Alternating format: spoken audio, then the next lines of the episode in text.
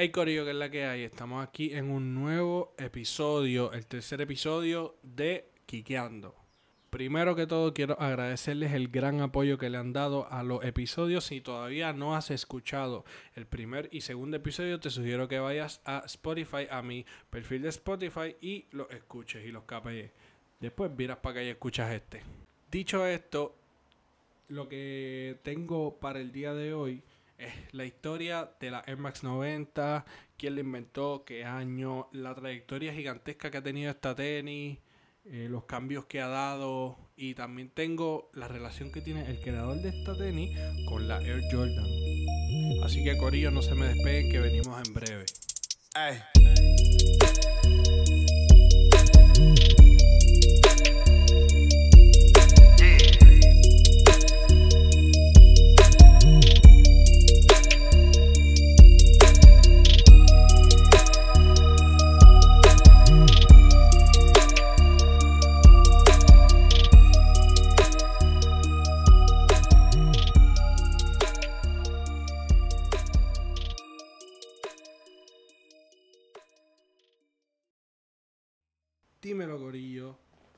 De vuelta y hoy vamos a hablar de la Air Max 90, de esta trayectoria que ha tenido durante los últimos 30 años. Sí, 30 años ha durado esta tenis en su peak, básicamente. Cuando uno piensa en una Air Max 90, honestamente, uno piensa como en una tenis bien sencilla, pero la tenis es más compleja que eso. La tenis es más compleja que, que que tú decías, ah, ok, pues es una, es una Nike más, es una tenis de Nike más. No. Para su tiempo no era una tenis más de Nike, para su tiempo era un modelo revolucionario. Vamos a empezar hablando de que. Y claro que sí, Air Max es uno de los clásicos de la colección de Nike más potentes que existe. Y hoy te voy a hablar un poquito para que conozcas la historia de esto. Desde el lanzamiento hasta el día de hoy, las tenis han sido un icono de la moda urbana y uno de los best sellers de la marca. una, de, de las tenis que mejor se vende es la Air Max. Nadie va a poder parar estos 30 años de trayectoria. Empezamos por Tinker Hatfield. Tinker Hatfield crea esta, esta Air Max 1 en el 1987. No es, la, no es la 90, la 90 no es. Esta es la Air Max 1 en el 1987. Como las primeras tenis que, de Nike que incluyen una burbuja de aire visible en la suela.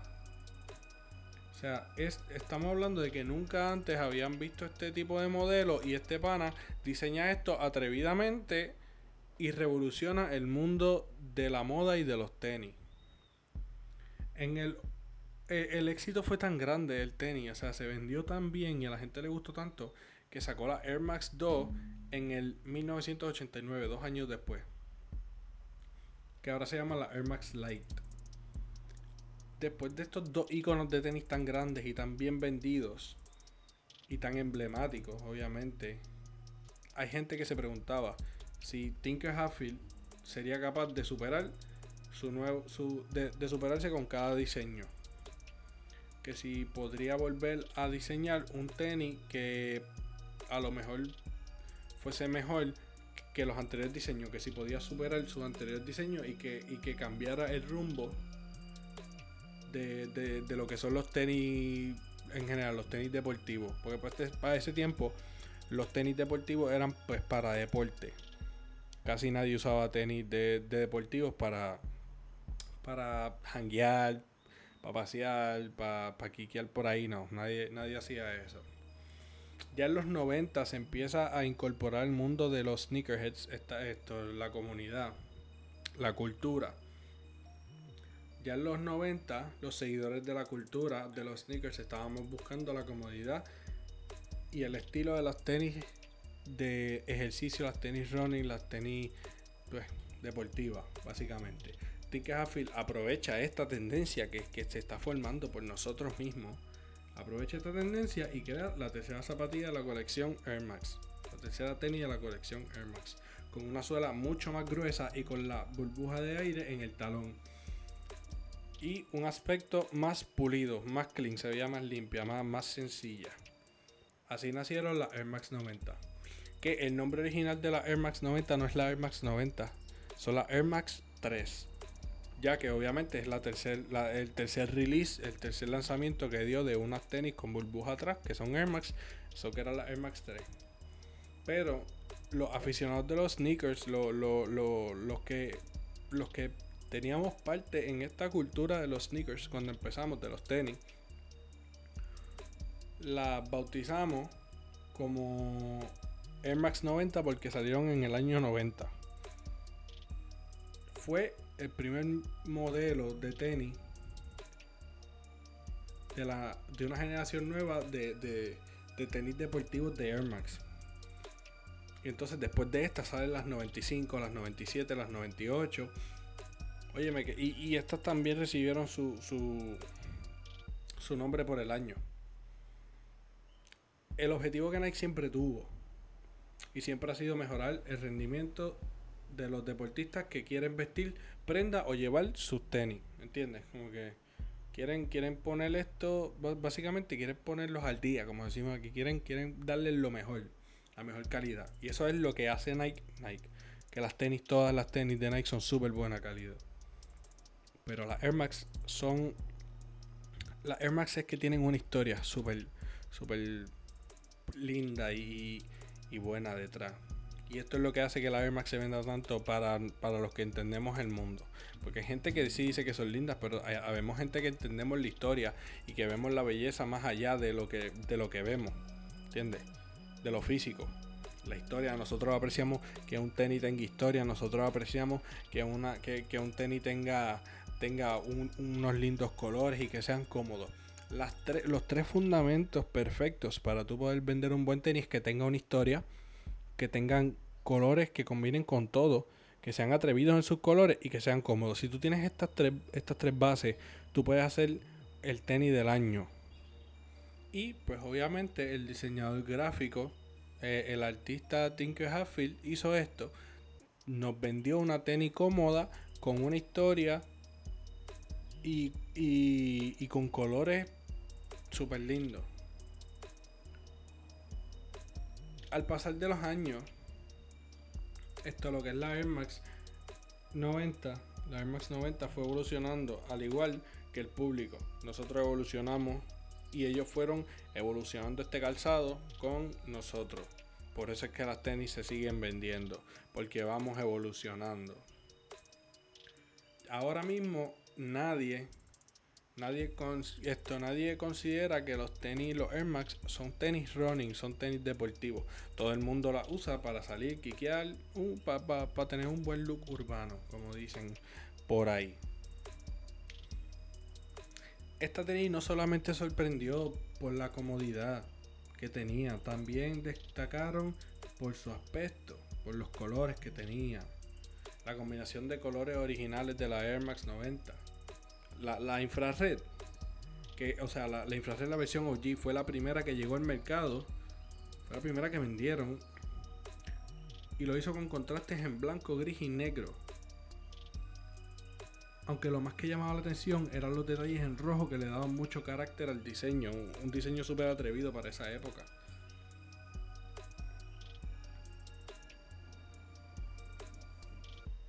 Ya han pasado 30 años desde que crearon las tenis Air Max y durante todo este tiempo las tenis se han mantenido en continua evolución. Todavía las tenis están evolucionando y cada vez que salga una moda nueva, estas tenis se van a acoplar a esa moda nueva. Porque esto es lo que Tinker crea un tenis tan versátil con el que tú puedes hacer lo que te dé la gana. Entonces, se ha mantenido, como dije, en continua evolución y por un lado es para adaptarse a la generación de cada década y por el otro para demostrar que son versátiles, que las tenis son versátiles a través de distintas versiones. En algunas, en la mayoría de, de los modelos se mantiene el diseño original de Hatfield, obviamente. Hay esto, pero hay tenis que cambian los materiales, hay tenis que tienen que si, que si pana, esto, hay otros tenis que son en cuero, hay otros tenis que son en tela, esto, metálica, cosas así. Que, son lo, esto es lo que hace que la tenis sea tan versátil. que las hagan de tantos diferentes materiales, pero el, el modelo en sí es el mismo. Tiene la burbujita, la suela, el patrón es el mismo, solamente que con diferentes materiales. Hay una que, que, hay una que está hecha con, con, o sea, no está hecha con pieles de animales, obviamente, pero está inspirada en esto de, de África y tiene que si manchas de leopardo, eh, es bien animal print. Y esto es lo que destaca, porque esto es lo que se está pegando ahora mismo. Todas estas modas raras son las que se están pegando ahora mismo y el Air Max 90 es un tenis bien versátil en el cual tú puedes hacer lo que te dé la gana y puedes convertirlo en lo que tú quieras. Oye, y, estás a punto, estás a tiempo todavía de comprarte tus Air Max 90. Si todavía tú no tienes una Air Max 90, yo creo que este es el mejor momento de cachar las tenis para que las tengas en tu closet y cuando vayas a salir rompa ese outfit con una Air Max 90. Dicho esto, esta es básicamente una historia resumida. Esta es la historia resumida de cómo se creó la tenis. Y, a mí me parece súper interesante y me vuela mucho la cabeza cómo una persona pudo tener una idea que a lo mejor él no sabía en ese momento que iba a ser una idea multimillonaria. Tú tenías una joya en tus manos. Nike tenía esa joya que era Tinker Hatfield y no la soltó. Y mira cómo está ahora mismo Nike con Air Max. O sea, es, es tremenda tenis es súper versátil, se deja vestir con lo que sea. Además de que tiene unos colorways durísimos, la tenis es cómoda y tiene la historia. Estos son los tres factores bien importantes. Es cómoda, tiene colorways durísimos, distintos y variados. Y cómoda. Digo, es cómoda, distintos, eh, distintos materiales y, y, tiene una, historia. Una historia que entretiene y que engancha a la gente dicho todo esto, yo creo que ahora es el mejor momento para empezar a hablar de la relación que tiene Tinker Hatfield con la Air Jordan. Y a lo mejor ustedes no lo sabían, pero Tinker Hatfield fue el que diseñó la Jordan 3. Tinker Hatfield diseña y evoluciona el diseño de Michael Jordan. Todo el mundo sabe que uno de los calzados, uno de los tenis más, más, más durísimos y más famosos de la historia son los, los Air Jordan, las retro. Como decimos acá, las retro son los mismos que representan el mayor ingreso en, o sea, para Michael Jordan, las la, Jordan son obviamente el mayor ingreso que él tiene, este. Y claro está, estos tenis no hubiesen sido tan famosos y no tuviesen este, este, esta cantidad de ingresos si, si la aparición del diseñador Tinker Hatfield. Que el, el pana fue el que se encargó de revolucionar toda la industria completa del calzado deportivo, de las tenis deportivas. Él, él, él evolucionó todo gracias a las ideas de Tinker Hatfield. ¿A quién le tenemos que agradecer por andar con unos tenis tan duros en los pies? A Tinker Hatfield, claro que sí. En 1984, en aquel, eh, en aquel entonces, por allá, la marca de la palomita decidió tomar una medida bien arriesgada y, y dio todo, apostó todo por este pana, por este jugador prometedor, pero desconocido, Michael Jordan que firmaron para sacar una edición especial conocida como la Air Jordan que diseñó Peter C. Moore y tuvo una buena aceptación por lo que aseguró una segunda edición. Entonces, las, sí, esto, las tenis del, de, las ventas de los tenis eran óptimas, siempre estaban en crecimiento, pero Jordan no estaba conforme con estas tenis. Al punto de que quería cambiarse hasta de, de quería cambiarse hasta de marca. Y esto obviamente pues va a alarmar a Nike y va a decir, espérate, espérate, espérate. No podemos dejar ir este pana. Así que estaba buscando desesperadamente. Phil Knight, que era el dueño de la época, estaba buscando desesperadamente estos nuevos prototipos, pero ninguno mostraba avance, todos eran más o más de lo mismo. Y por eso es que yo digo que este pana es tan revolucionario porque tú, puedes, tú tienes dinero para conseguir a quien tú quieras que te diseñe tenis y se va a seguir viendo igual. Entonces viene Tinker Hatfield con este toque especial que tiene y vuela la mente de todo el mundo. El punto es que le buscaron un montón de, personas y, como quiera, era lo mismo. Así que decidieron quedarse con Tinker Hatfield para, hacer, para que hiciera ese trabajo, para que tuviera ese proyecto. Y Tinker Hatfield, que confesó en el documental de Netflix, esto Abstract, The Art of Design, que lo, vi y en verdad está súper interesante, se lo recomiendo a todo el mundo. que no estaba consciente de toda la figura que representaba Michael Jordan. Entonces, después de semanas súper intensas de trabajo, después de estar metiéndole mano a estos tenis día y noche, día y noche, Hatfield logra convencer a Michael Jordan de ponerse un calzado, un tenis de corte medio, que sí llenaba las expectativas del jugador. Porque él lo que pedía era sentir como si los tenis él ya los hubiese usado. Quería sentirse familiar con los tenis, aunque fueran nuevos. quería meterle el pie y es como decir, diablo, esto ya yo me he puesto. Yo me siento cómodo aquí. Y eso, eso era lo que él quería.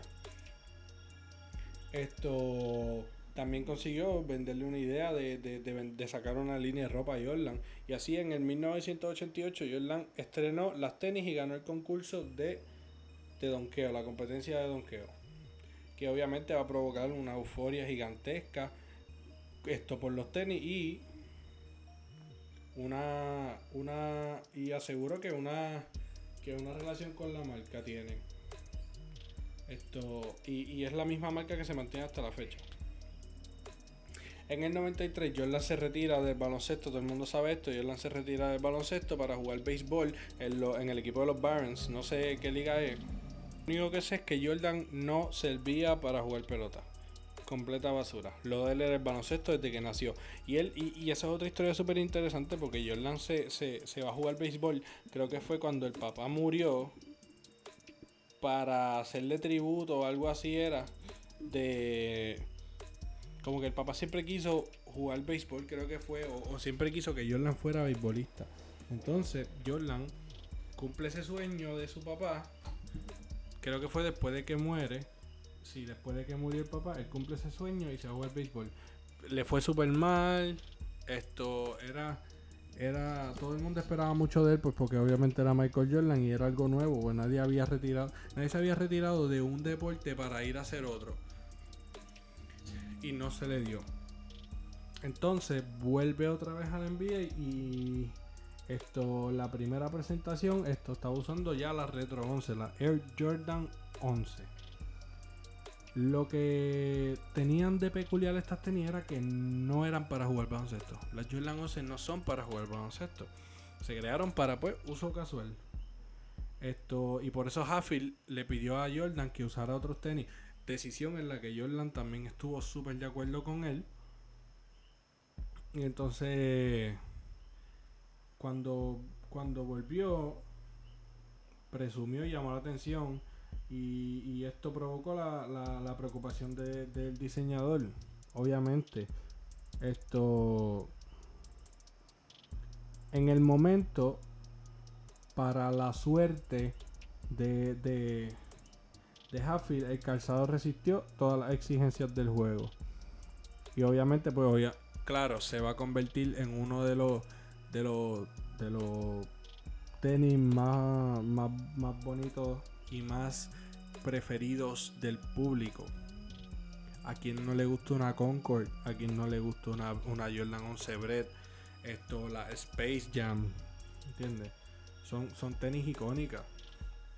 Yo entiendo que eso está súper bien. Entonces, ahora voy a hablarte de las tenis que él diseñó. Las tenis más famosas que él ha diseñado han sido, obviamente, la, la, la Nike Urachi, que salieron en el 91 por primera vez, la Nike Air Trainer Max en el 91. En el 2000 sacó la Air Jordan 15. En el 87 sacó la Nike Air Safari. Esto es en, eh, orden de, top. Esto en, el 95 sacó la Jordan, la Retro 11, la Air Jordan 11. Y en, y en el 89 sacó la Air Mag. Las Air Max son las tenis que salen en Back to the Future. Esas tenis cuestan alrededor de 20 mil a 30 mil dólares, si no me equivoco. Son ediciones súper limitadas. Y de verdad que. que no, que, que, ¿Qué tú puedes pensar de, una persona como esta tan creativa que, que diseñó este tenis tan, tan valuable y tan único que nadie tiene? Esto Sacó la Nike, la Air Max 90, sacó la Nike Trainer, sacó la, la Jordan 3, la Air Max 1, obviamente.